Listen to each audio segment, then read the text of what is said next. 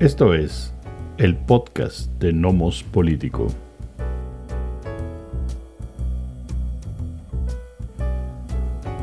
Episodio 2 del 2023. Aniversario de la invasión rusa a Ucrania. Segunda parte. Quisiera hacer, eh, intervenir aquí y, y, lanzar unas preguntas porque has tocado como muchos elementos que yo quería tocar contigo. Uno, Rusia no tiene, no ha tenido y no tendrá en el, en el este, futuro próximo intención de quedarse con Ucrania completo. No puede, no le alcanza el dinero, los costos serían terribles, no solamente para dominar Ucrania, es decir, tendrías una guerra de guerrillas casi permanente hoy, ¿no? Si intentaran quedarse con Ucrania, o sea, si lograran dominar el territorio ucraniano, tendrían 20 años como en Afganistán los estadounidenses de incapacidad de controlar. Entonces, no son tan tontos. Su intención no es quedarse con Ucrania. Su intención hoy es probablemente quedarse con el territorio del lado del este del Nibro, ¿no? Que les asegure cierto nivel. Por eso decía ya, no, no regresar todas las oblas, pero sí quedarse con parte. Y el río les permitiría decir, bueno, esa parte no, era rusa, pero ya no, en la negociación, y, todos los eh, rusoparlantes y demás que viven en la zona van a pasar de este lado. Esa sería mi primera pregunta en términos de, esa, de, eso. hay otros elementos que me parecen que, estratégicos que me parecen importantes. Uno, eh, todo mundo, eh, efectivamente, si uno ve, las noticias por las últimas dos semanas, está esperando como la gran ofensiva rusa. Y mi sensación es que no va a haber tal ofensiva rusa. Porque hoy están parapetados de manera de, de, pelearla de manera defensiva. No hay, que, no hay mucho que ganar del otro lado en el corto plazo. Entonces me parece que no va a haber una ofensiva como tal para quitarle otro pedazo. No sé si en el norte, no sé cómo lo veas, pero, pero me parece complicado y arriesgado, muy costoso lanzar una ofensiva para Rusia, aunque, aunque incrementara sus, este, sus efectivos. Esa es una. Dos, Polonia, yo el texto que publiqué hoy explicaba un poco de la, lo que llamé yo la purificación de la guerra y el comercio, ¿no? Porque el señor Biden, durante su campaña y el primer año de, su gobierno, acusó al gobierno polaco y al gobierno húngaro de ser los, los espacios totalitarios de la Europa, ¿no? En donde van cayendo como, digamos, donde empieza el dominó a caer la, democracia en Europa, ¿no? Y de ahí ha brincado a tener una gran fiesta y ser súper amigo, ¿no? De, este, del primer ministro polaco. ¿No? Y de que nadie se acuerde ya mucho de, del problema en Hungría, ¿no? Ya nadie, pues, bueno, por lo menos hasta acá no hay ninguna mención de, de, lo que, la falta de democracia en Hungría hoy.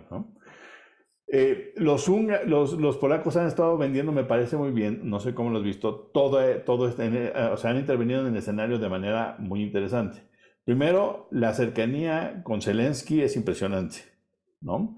Aunque ellos no puedan dar más que efectivamente, como decías tú, las municiones, y hoy todavía el gobierno ucraniano sigue buscando municiones porque lo que más tiene todavía son armas viejas soviéticas, entonces quiere que le entreguen las municiones que estén guardadas aquí o allá en el este europeo, este, y al parecer no le está llegando suficientemente rápido.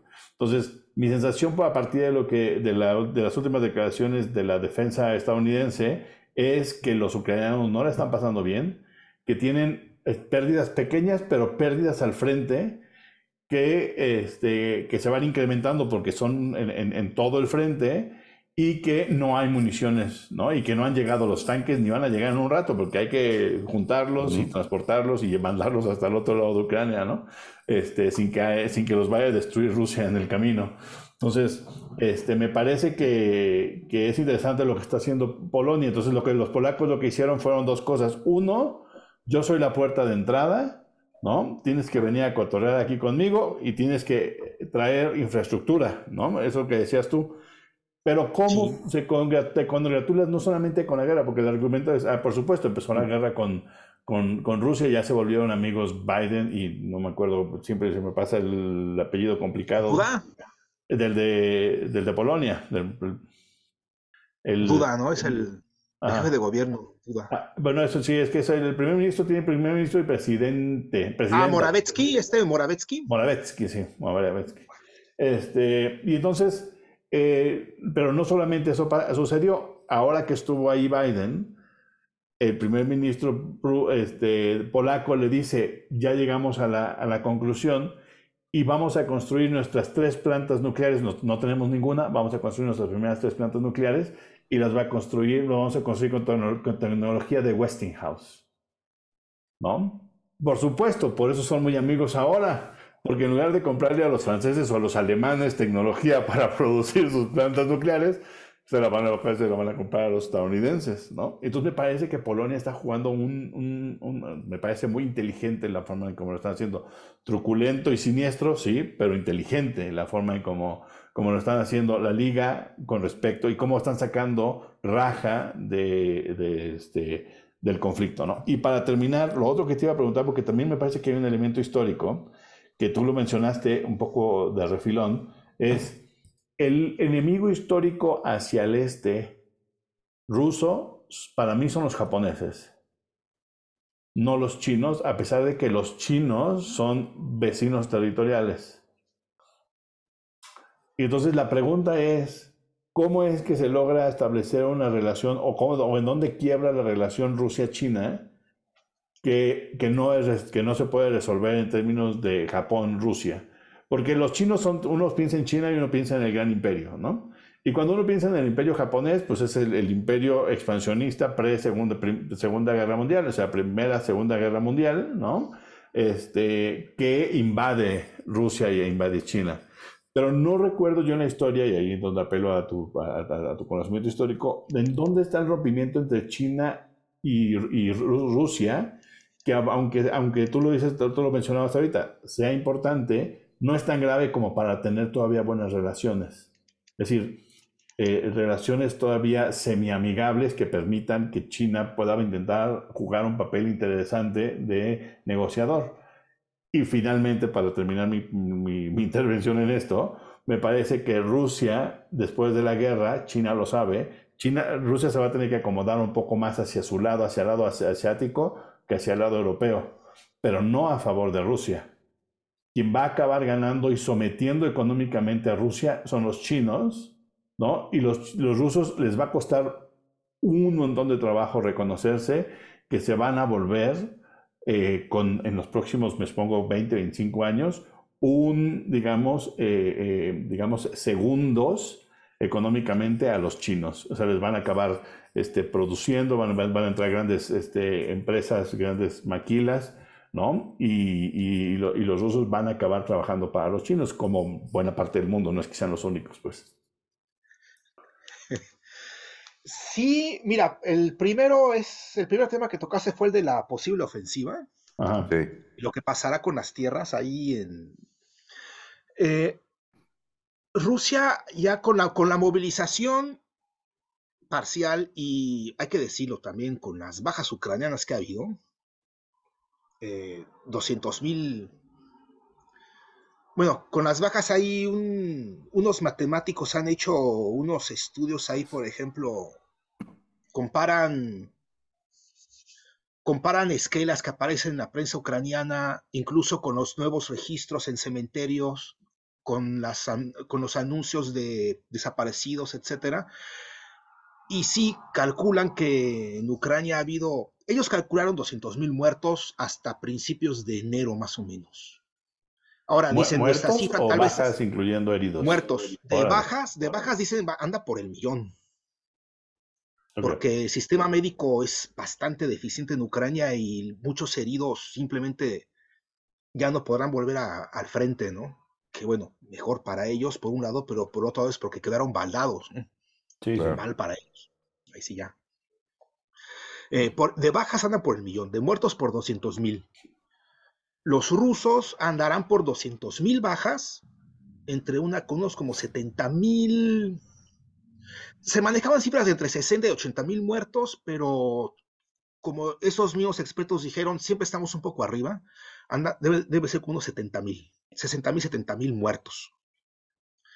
Mm, entonces ahí ya se ha logrado cierta paridad en, en tropas, en el campo de, combate. Ahora, eso es muy poco para lanzar una ofensiva. Cuando tú lanzas una ofensiva, eh, te desgastas mucho al principio. Eh, recibes muchas bajas. Eh, se, calcula que en, campo abierto requieres según el terreno, por supuesto, etcétera, pero con tropas similares, con equipo similar, una ventaja de 3 a 1. Si atacas puntos fortificados, una ventaja de 5 a 1, que Rusia no lo tiene. Ahora bien, Rusia siempre puede movilizar tropas.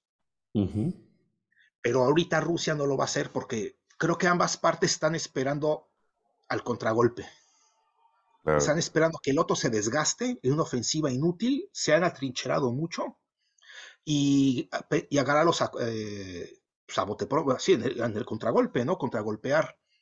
Eh, el avance ruso puede parecer muy lento cerca de la ciudad de Donetsk, porque ahí hay fortificaciones subterráneas que son búnkers prácticamente, ¿no? Entonces atacarlas de frente es muy pesado y el ejército ruso no, no, tiene una, eh, la presencia numérica para rodearlos. Entonces son, es un desgaste muy, muy fuerte. Yo tampoco creo que vaya a haber una ofensiva rusa, aunque mira, esta guerra se ha, dado, tantos desmentidos. Es que yo me acuerdo de cuando yo le decía a mi familia, no, no te preocupes, mamá, Rusia no va a atacar. Y tómala, ¿no? Entonces, mejor ya no, no, no, no, hago, no, no hago el adivino. Por el momento no se dibuja ninguna ofensiva. Rusia está contenta, bueno, digamos, no está contenta, pero Rusia está satisfecha con el papel de ir moliendo poco a poco al ejército ucraniano lo cual es algo muy cruel en realidad porque pues son, son personas que son movilizados, ¿no? Como el ejército ucraniano está guardando un puño para su contraataque, su eventual contraofensiva, están taponando el frente con movilizados. Creo que lo, lo, mencioné al principio de nuestra charla, que no creo que no salió aquí al aire. Este escándalo muy concreto de la ciudad de, de Ternópil, en occidente de Ucrania, de un chavo que fue movilizado en la parada del bus, se le acercaron los militares, le dan el citatorio, se lo llevan al examen médico, es considerado como apto para el servicio militar. Eso fue a mediados de, de abril, no, perdón, a mediados de, enero, enero. Y para el 14 de febrero ya estaba muerto en el campo de batalla.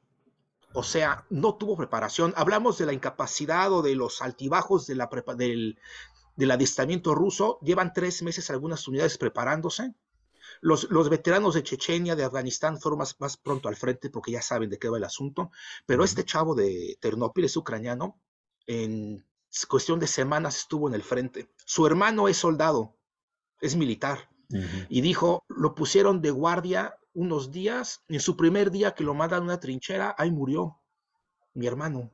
La familia está pidiendo acción penal contra los militares que lo, que lo llevaron al frente. Entonces, ahorita lo que... Ahorita no se dibuja ninguna gran ofensiva. Hay muchos rumores, pero hay que ver aquí qué tanto es desinformación o qué tanto es intentar empujar a la otra parte para que sea, se sienta presionada a lanzar la, la, ofensiva sin estar preparado para ellos, para que sufran el contragolpe. Eh,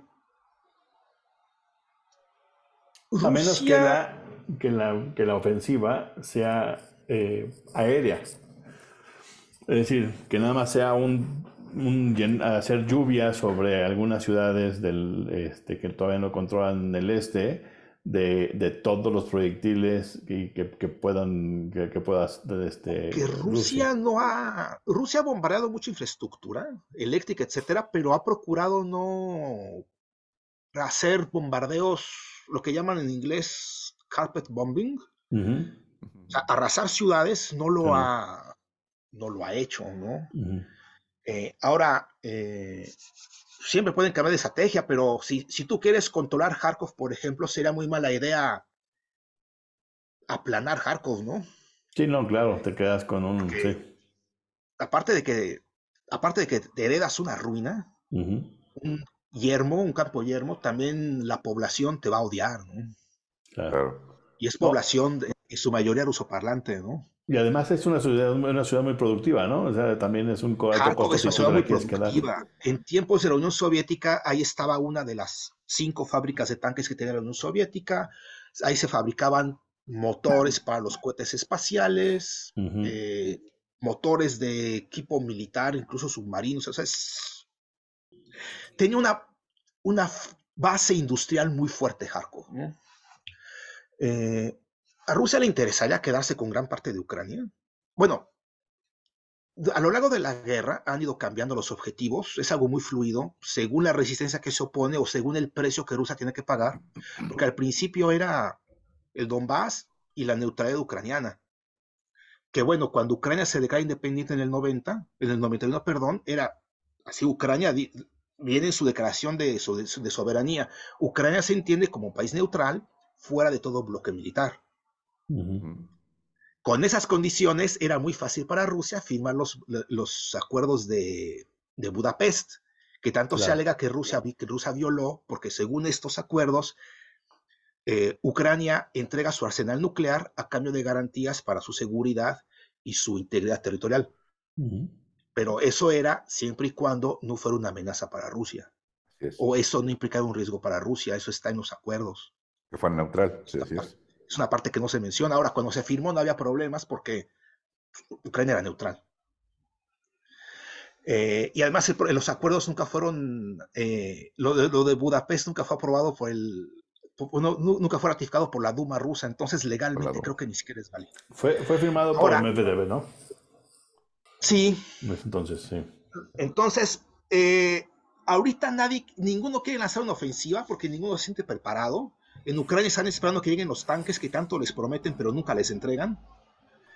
Porque será un puño blindado, ¿no? Para penetrar las líneas rusas. El objetivo es llegar, es cortar a Crimea por tierra. Sería la idea de esa contraofensiva, ¿no? Llegar hasta Melitopol, por ejemplo, esa ciudad. Aislar a Crimea y en una posición de fuerza negociar algo muy ventajoso para Ucrania. Ahora, por un lado es algo muy ventajoso, pero por otro lado, si Zelensky dice que solamente quiere la, la, lo único que estaría dispuesto a aceptar es la rendición rusa y que Rusia regrese todos los territorios, entonces lo, lo único que Ucrania es capaz de, aceptar como ventajoso es una victoria incondicional. Que eso ya está fuera de, de, por lo pronto hasta el momento de lo alcanzable, ¿no?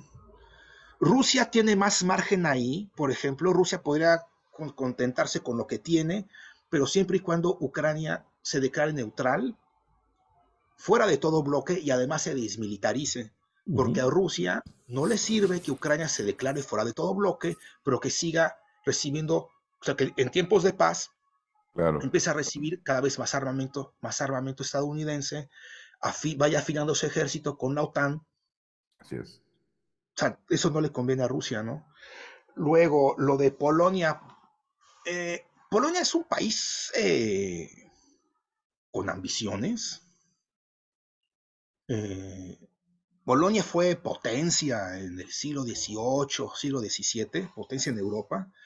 Eh, después, por la corrupción de su Sejm, que es su parlamento, tuvieron un sistema democrático donde eligían a su gobernante. El problema es que eran muy corruptos. Entonces, eh, desde Francia, desde Rusia, desde Suecia, sobornaban a los integrantes de la Sejm y elegían al gobernante que le convenía a potencias extranjeras y por eso implosionó Polonia de ser una potencia europea a desaparecer del mapa, cuando, cuando comenzaron a repartírsela. Regresa Polonia al, panorama internacional en el periodo de entreguerras y comienza de nueva cuenta con ambiciones territoriales. En el poco periodo de, que existió independiente entre guerras, le, dio tiempo de tener guerra con una república independiente ucraniana, con otra república independiente ucraniana y con Checoslovaquia. Ahora aspira a tener un papel, a ser el centro, pues, de político europeo, porque asumen que Rusia es el enemigo de Europa, algo ahí, hay rencores históricos tremendos ahí, y son la avanzada de la cruzada europea contra Rusia.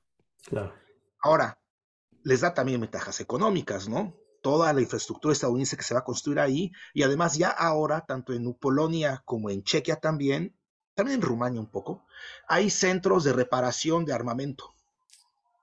Porque se desgasta mucho el armamento. Por ejemplo, un tanque puede disparar dos mil veces y después hay que cambiarle el cañón.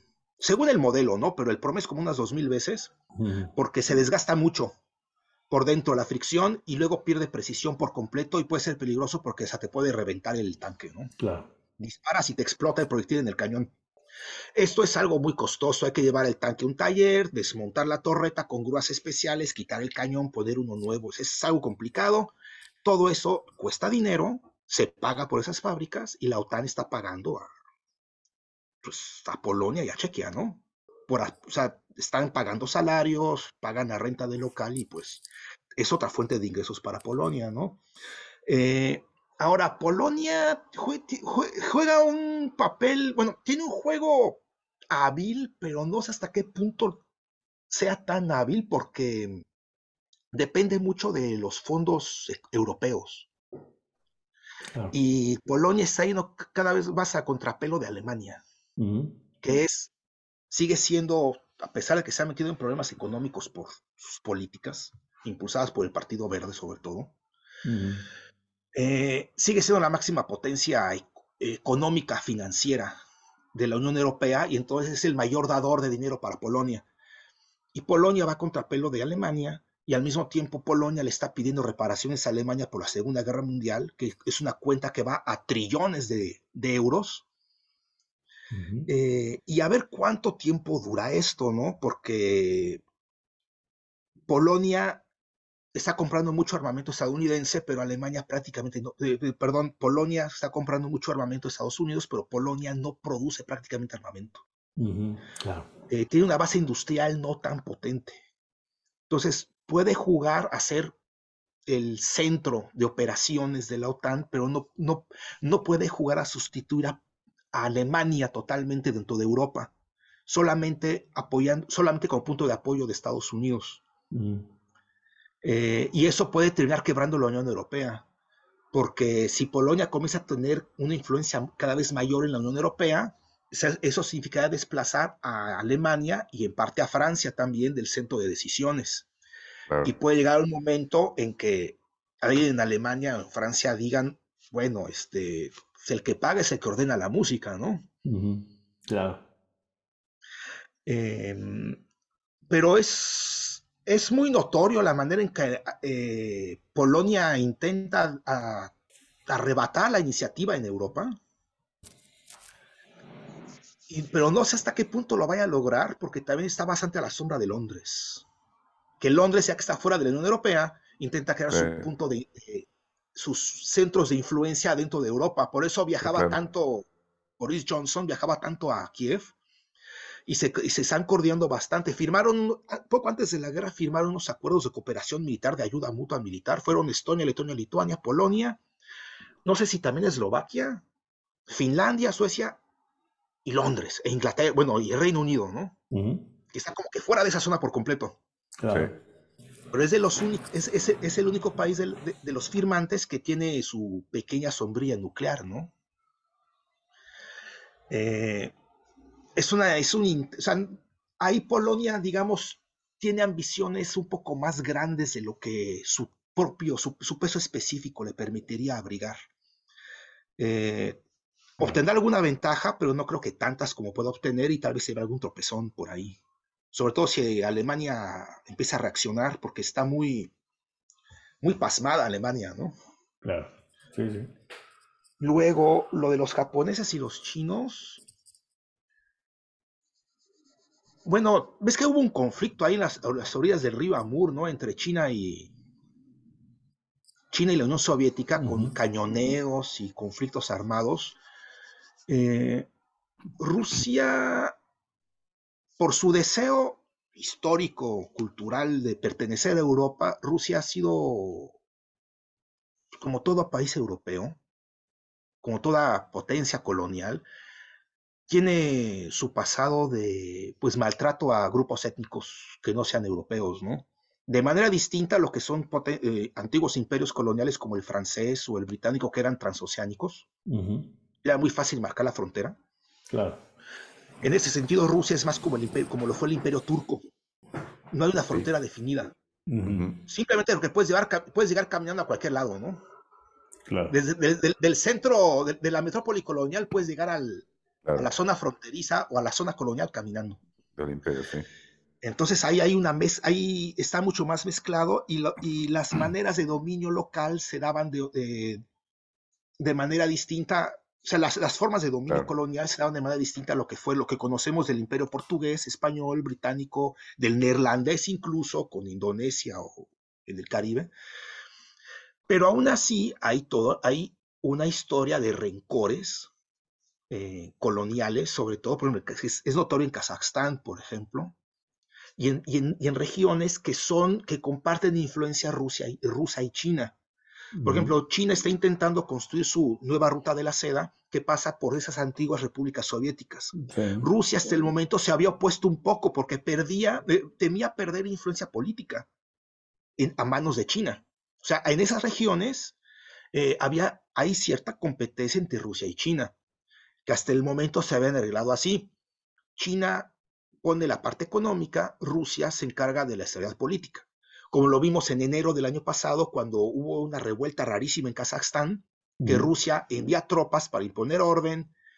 Había gente que se alarmó diciendo, Rusia ya invadió Kazajstán, se la va a anexar y a ver cuándo sacan a los rusos. Y no, salieron como en cuestión de días, establecieron orden y salieron. Pero era la repartición de, de labores, pero aún así había competencia. Rusia no tiene mucho que ofrecer a esas regiones que ellas mismas son ricas en materia prima. Claro. Rusia no tiene mucha tecnología, no tiene, no tiene mucho que ofrecer ahí y tarde o temprano va a caer en manos, bueno, no va a caer en manos porque eso suena, suena terrible, eh, va a caer bajo la esfera de influencia china, Así es. como ya está sucediendo. Va- Ujú. se, se- se va, pronto se va a culminar un proceso que ya está en marcha. Claro. Y Rusia, creo que eso incluso ya los mismos rusos lo están aceptando, Rusia va a terminar siendo, por lo menos durante los próximos decenios, proveedor de materia prima para China. Claro.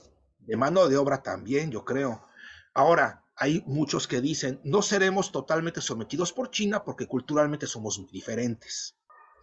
Rusia encontrará la manera de mantener su personalidad, por así decirlo, pero sí va a jugar de segundo violín con China, ¿no? O sea, nadie en su sano juicio espera que, que Rusia vaya a ser una potencia tecnológica, comercial o financiera. Rusia sigue siendo, hay que decirlo, a pesar de que tiene tecnología en algunos aspectos como tecnología militar, tecnología espacial, algunas cuestiones de medicina o de un poco de maquinaria de precisión, Rusia en el plano internacional es, un- es sobre todo un exportador de materia prima. Claro. Y así Y no se le ve como segundo violín de nadie del occidente.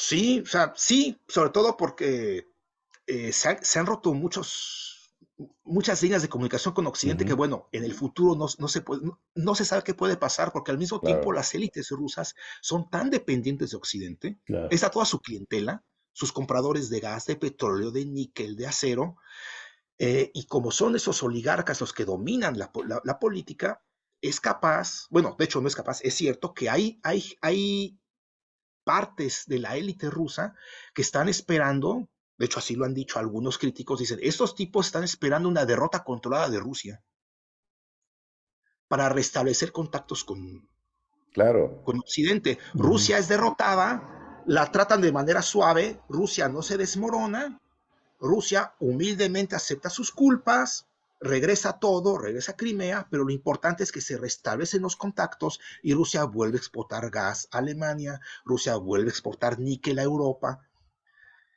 que es lo que algunos grupos nacionalistas no quieren. Dicen, ya sé, el pleito con Europa es tan tajante que hay que consultarnos con Asia.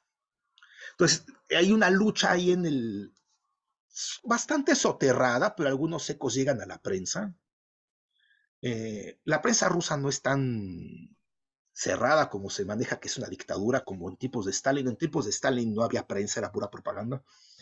Eh, llegas a enterarte de algunos debates que hay ahí sobre que hay, hay gente que dice es mejor perder esta guerra de manera tranquila, nos dará humildad y sobre todo relanzar las rutas de comunicación que ya existían con, el, con Occidente, porque concentrarnos en Asia va a ser complicadísimo. Será construir todo de nuevo. Y otros que dicen, no, ya de plano, vámonos a Asia, que de por sí ya están haciendo más. Hace poco se construyó un primer, algo asombroso. Bueno, Rusia teme bastante a la presencia, la, la inmigración china en Siberia. Ujú. Eh, son muchos chinos. Y son muy pocos rusos. la, mayoría de la población rusa está en la parte europea y de por sí China tiene como 10 veces más población que Rusia. ¿no? Eh, no había, había muy pocos puentes ferroviarios con, con China. O sea, Rusia procura, procuraba que hubiera muy pocas, muy pocas rutas de comunicación directas para poder controlar el flujo migratorio. Porque hay muchos trabajadores chinos que van a trabajar a Siberia y se asimilan, aprenden ruso, pero son chinos, ¿no? Claro. Ahora acaban de abrir unos nuevos porque Rusia siente esa necesidad de acercarse a China. Pero ahora, lo mismo, lo mismo que pasa con las repúblicas de, Asia Central, que Rusia siente que no puede competir tanto con China ahí. Con China es lo mismo. Rusia, excepto tal vez algo de tecnología militar, y tal vez ya ni siquiera eso, Rusia no tiene nada que ofrecer a China excepto materia prima. Claro, así es. Y apoyo militar, porque bueno, la sombrilla nuclear que tiene Rusia sigue siendo impresionante. Y tal vez en misiles hipersónicos, eh, sea muy útil. Son llamados asesinos de portaaviones, o por, lo menos para eso fueron diseñados, porque Rusia no tiene flotas navales serias en realidad. Entonces, bueno, con un misil, si, si funciona como dice que funcionan, eliminas un portaaviones de un disparo, ¿no? un portaaviones cuesta no sé cuántas veces más que un misil, y eso le podría interesar a China pensando en Taiwán y en las flotas estadounidenses, ¿no? Claro. Pero es algo muy concreto y es algo en lo que China está trabajando. O sea, China ya tiene, ya también estrenó sus, sus armas, eh, ya, ya, ensayó misiles hipersónicos, aunque no ha entrado a producción en masa como ya, ya pasó con los rusos. Pero sí, Rusia no está en buenas condiciones. Ah, ahora, teóricamente sí tiene materia prima y puede tener tecnología, tiene ciencia, tiene ciencia aplicada, tiene buenas universidades, pero el problema es que si no tienes la voluntad de hacer algo, no lo haces. Y una clase política tan corrupta como la rusa, que solamente piensa en enriquecerse. Bueno, la clase política agrupada en torno a los oligarcas. A los oligarcas, claro. Habrá algunos idealistas ahí o, nacionalistas que quieren una Rusia fuerte, etcétera, pero no, no pasa de ahí. Mira un caso concreto sobre lo que puede llegar a suceder. Eh, un, uno de los líderes rusos en Gerson era un político local, Stremousov, creo que se apellidaba. Eh, era un idealista, era un convencido de lo que, llaman el mundo ruso. Eh, era, nacido en Ucrania, bueno, él, nació en Gerson, fue soviético, luego fue ucraniano, pero era un convencido de, la presencia rusa. Fue activista en tiempos de Maidán, pero era activista prorruso. Eh, fue perseguido por el régimen de Kiev, y cuando llegan los rusos, se entrega en cuerpo y alma a lo que él llamaba como la misión ¿no? o la labor.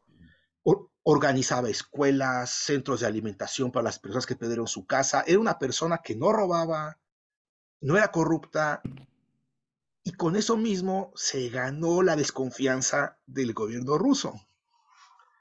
Porque no roba, no entra a negociaciones chuecas, y cuando Rusia se iba a retirar de Gerson, el tipo se volvió un problema.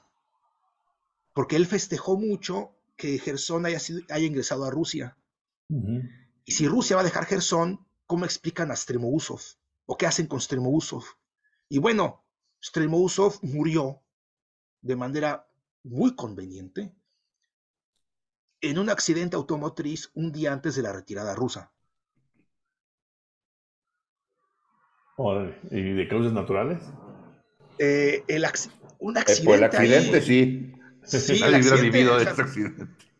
No se explica. Natural, naturalmente se murió. No se pudo demostrar que haya habido mano negra, pero miren, en cuanto surge algo que pareciera funcionar según lo que se plantea, era un tipo que no, no era un motor de energía, lo que, eso, que, que se reconstruyeran escuelas, los asilos para ancianos, alimentación y techo para gente que perdió su casa en bombardeos, eh, centros de cultura rusa, y, y, se volvió un problema porque no estaba entrando a juegos de, mira, este territorio va a ser moneda de cambio. No, para él no.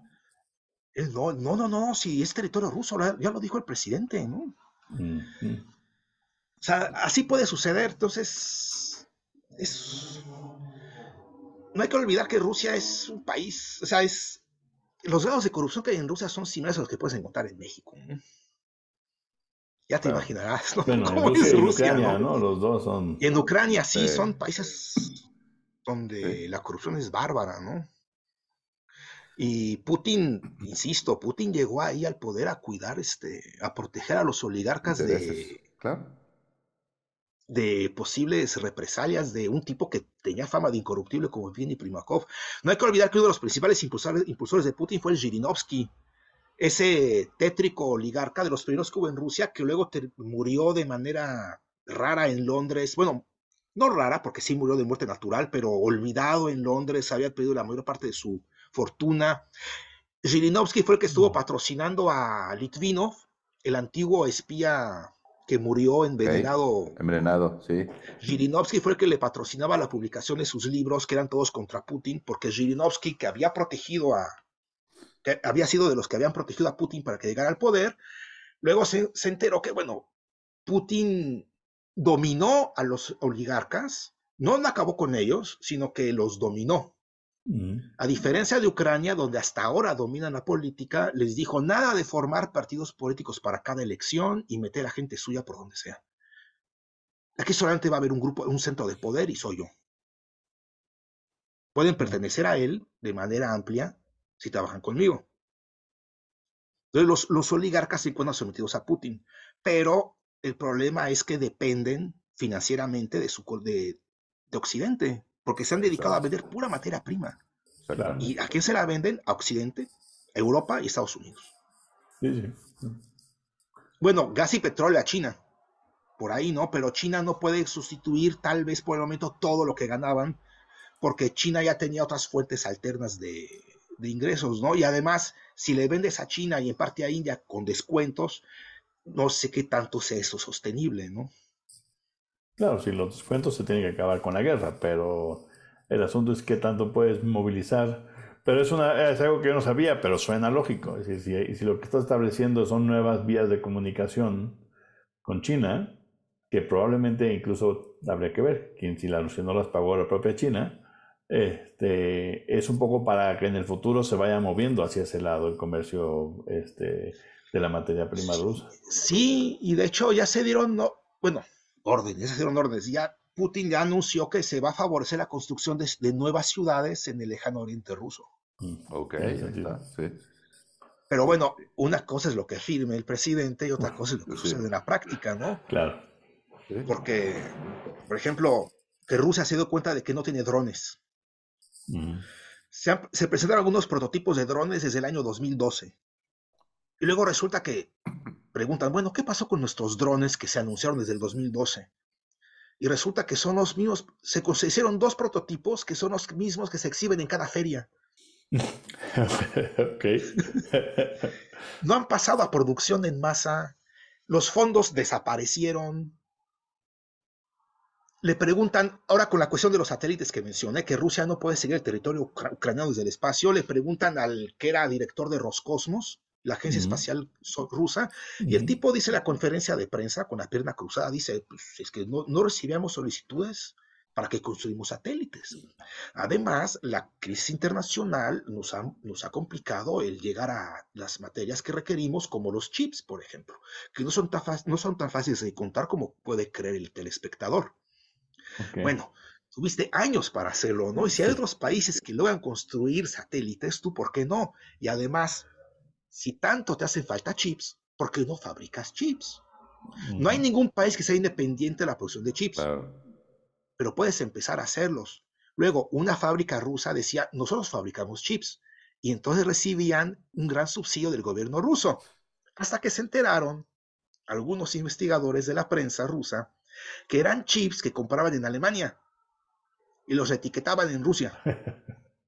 Ok.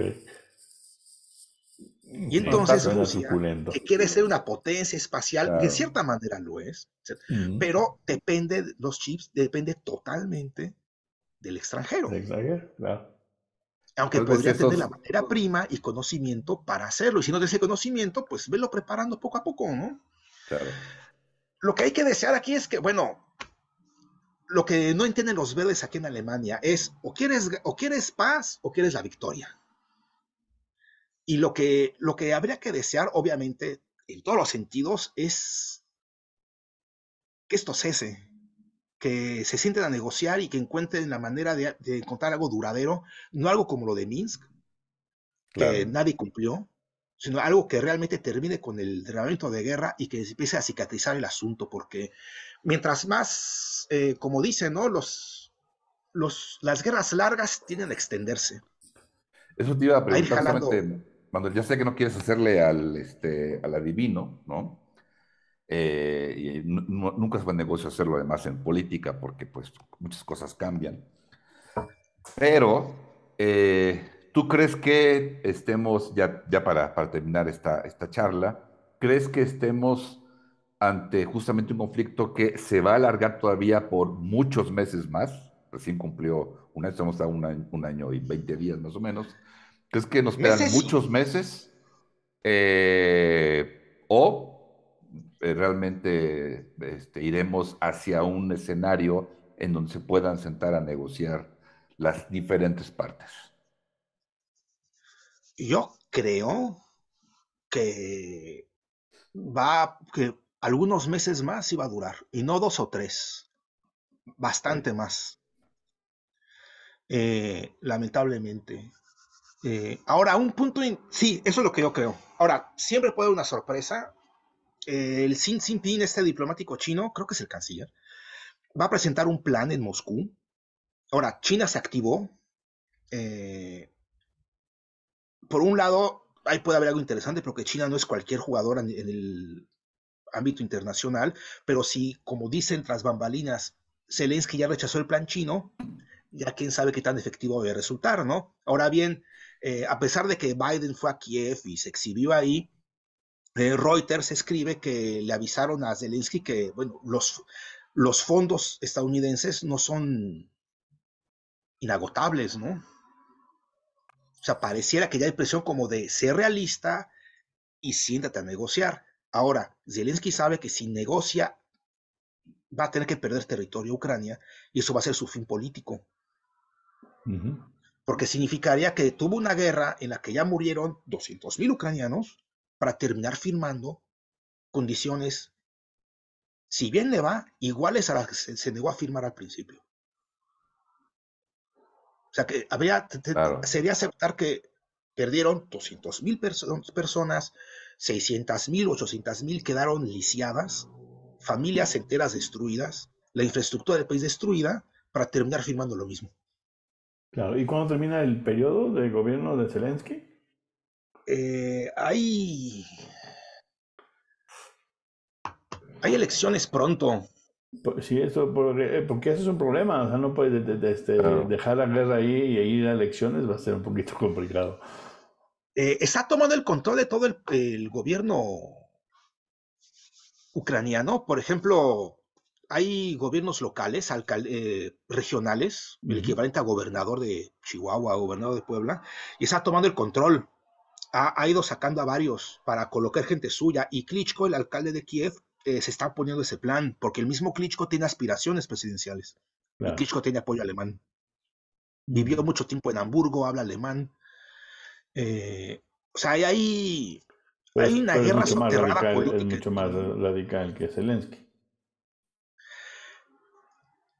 Algo, sí, tiene algo de eso. El problema es que terminan, como Ucrania no es vamos a decirlo de la manera bastante esquemática, no es sujeto, sino es objeto de política internacional, eh, el que quede va a seguir órdenes de alguien.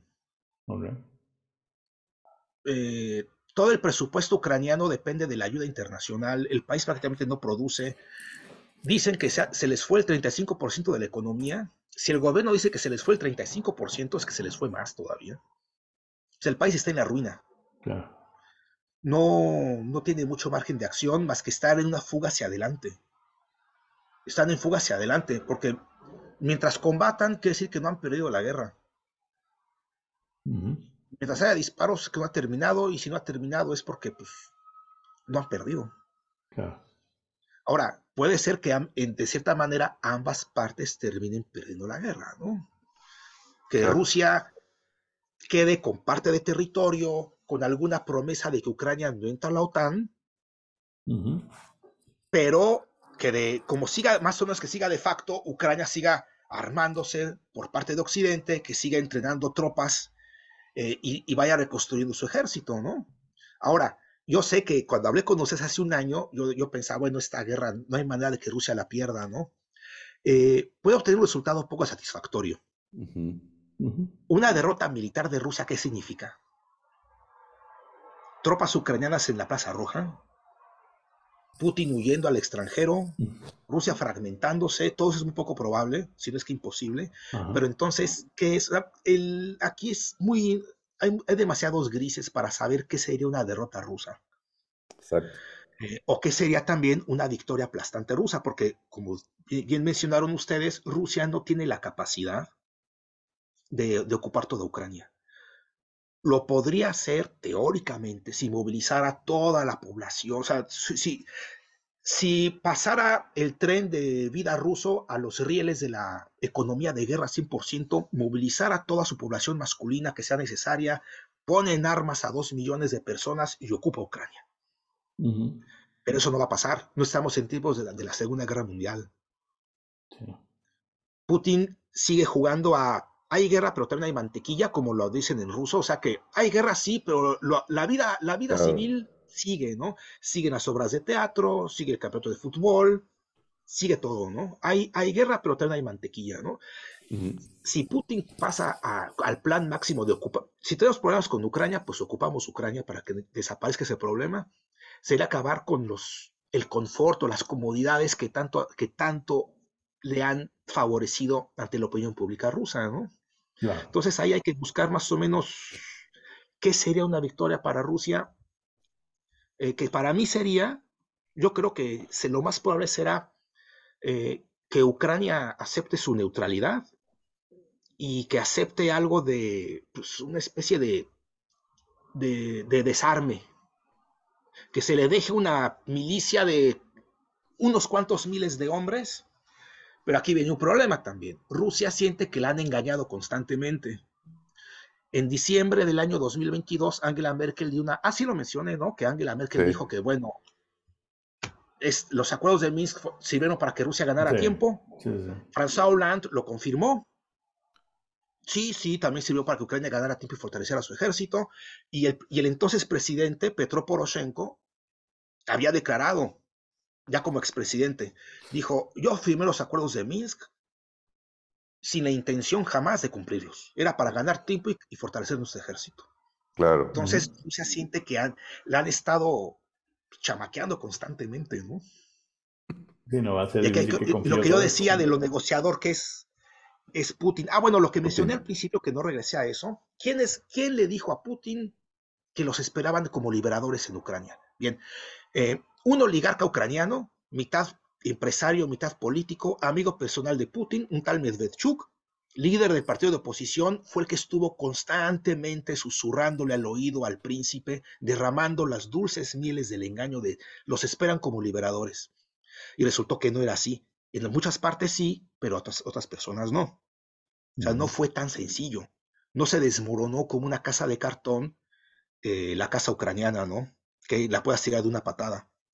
Ese Medvedchuk fue, como era líder de, oposición en Ucrania de un partido prorruso, fue apresado cuando comenzó la guerra y fue víctima de tortura.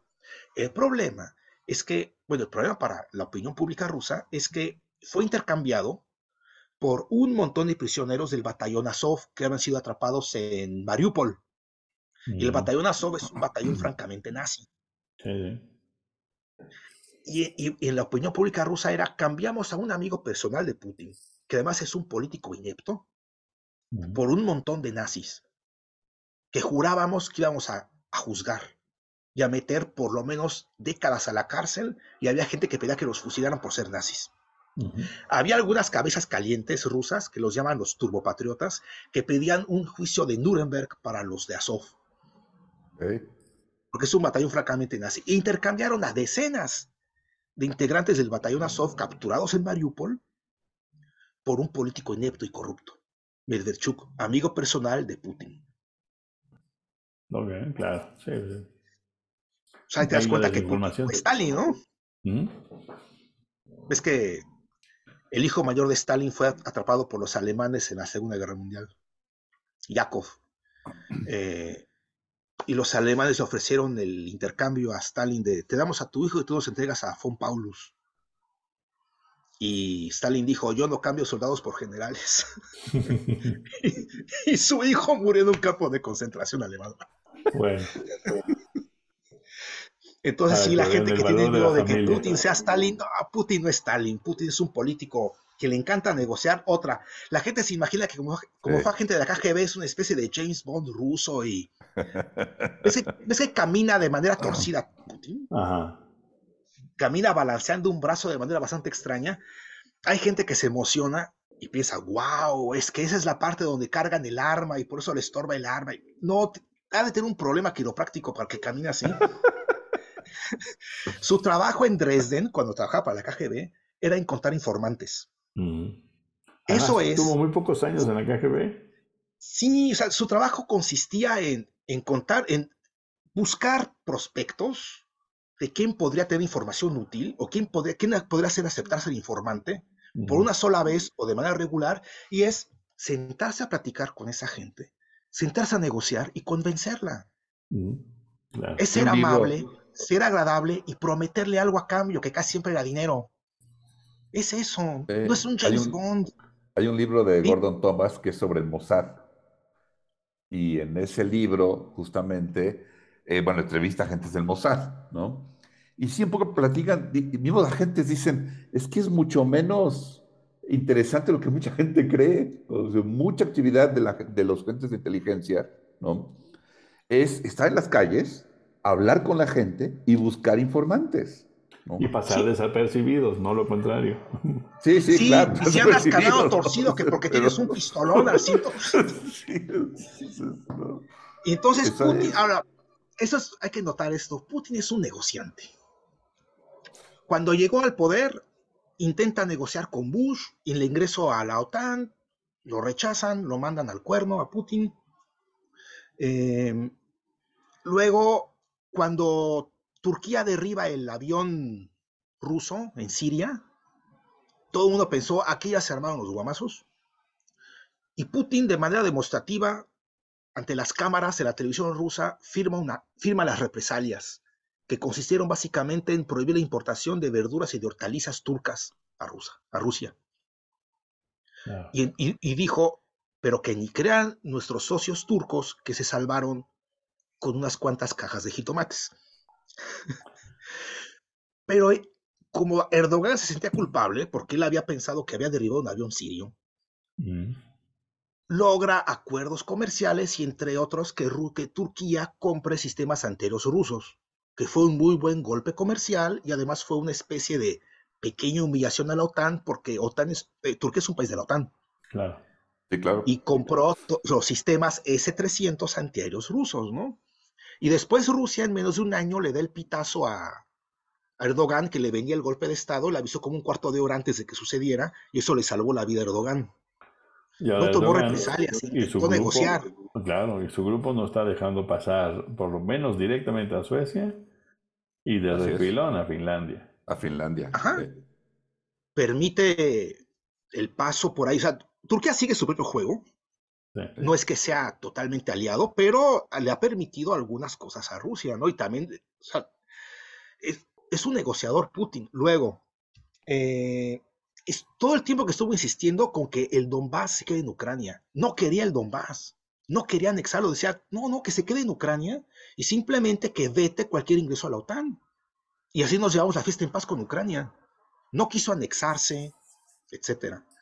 Luego, al, principio de la guerra civil en Siria, eh, la, diplomacia rusa se acercó a Estados Unidos, al Reino Unido y a Francia con un plan de paz para Siria que incluía elecciones anticipadas sin que Assad ni ningún miembro de su partido se presentase, a cambio de garantías para Assad, incluso que saliera su familia al extranjero.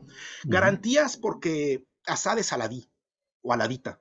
Y esa es una minoría en Siria que no es tan adepta al fanatismo religioso que, puede, que se puede presentar en otras direcciones como los suníes o los chiíes.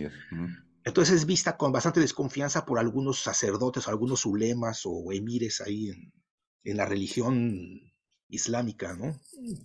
Entonces los alabíes son una minoría, pero son bastante relajados con la religión y por eso son vistos con bastante sospecha. Entonces era garantías a ellos de que ninguna parte los va a masacrar. Y elecciones anticipadas y se, se termina la guerra civil. Estados Unidos lo interpretó como están perdidos e intentan rescatar lo que se pueda de lo, de, lo que se les va de las manos. Y dijeron, no, vamos por todo.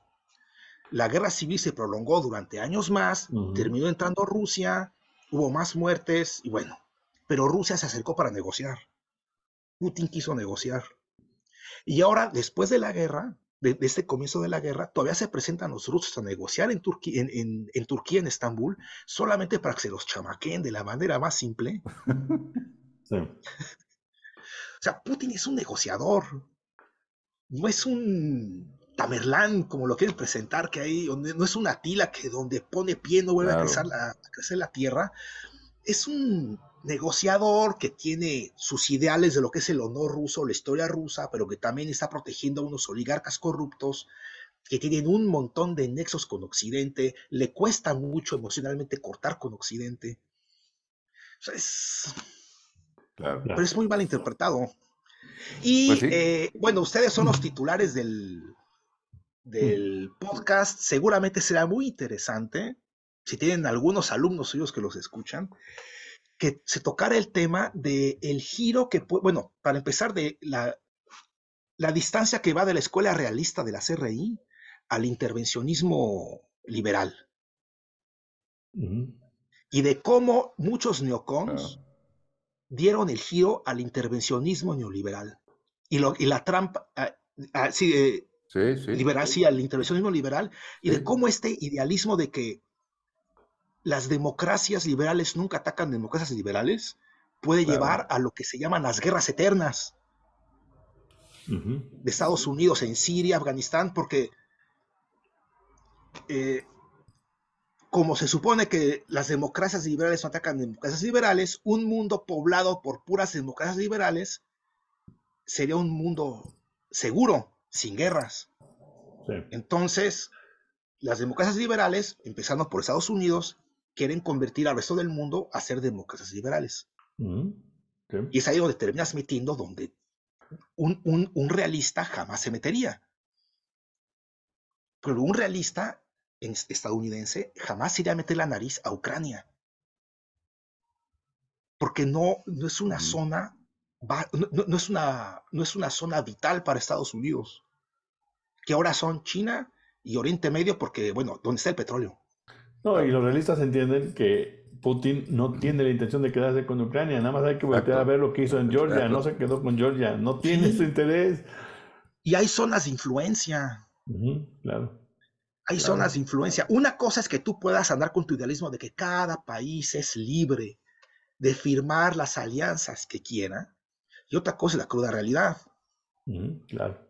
Eh, eh, no sé si recuerdan que el año pasado, a mediados del año pasado, se anunció que hay un archipiélago en Asia, se me fue el nombre ahorita, las Islas Marshall, no.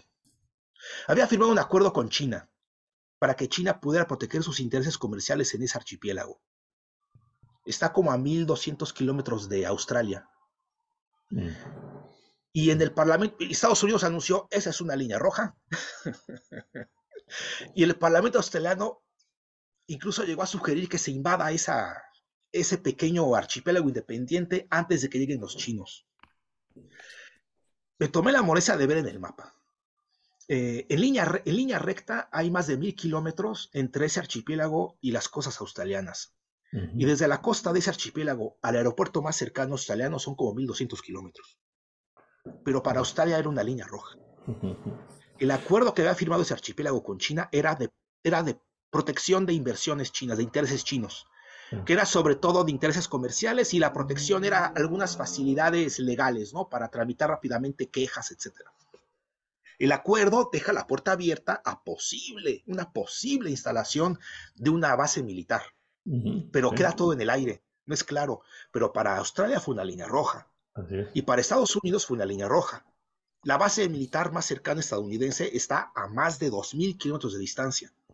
La costa de territorio estadounidense más cercana, que sería California, está como a 4.000 o 5.000 kilómetros de distancia. Pero para Estados Unidos era una línea roja. Y así lo declararon, es una línea roja. Nos preocupa mucho esto porque es una línea roja. Creían que Rusia iba a permitir que construyera la OTAN una, bueno, que la Marina Británica construyera una base militar en las costas del Mar Negro a 200 kilómetros de Sebastopol. Hay zonas de influencia. Claro.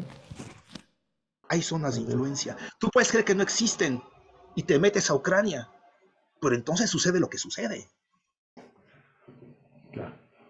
El país más fuerte del mundo, desde desde el término de la Segunda Guerra Mundial hasta ahora, ha sido Estados Unidos. Y es el que determina en gran parte el carácter que tienen las relaciones internacionales. Exactamente.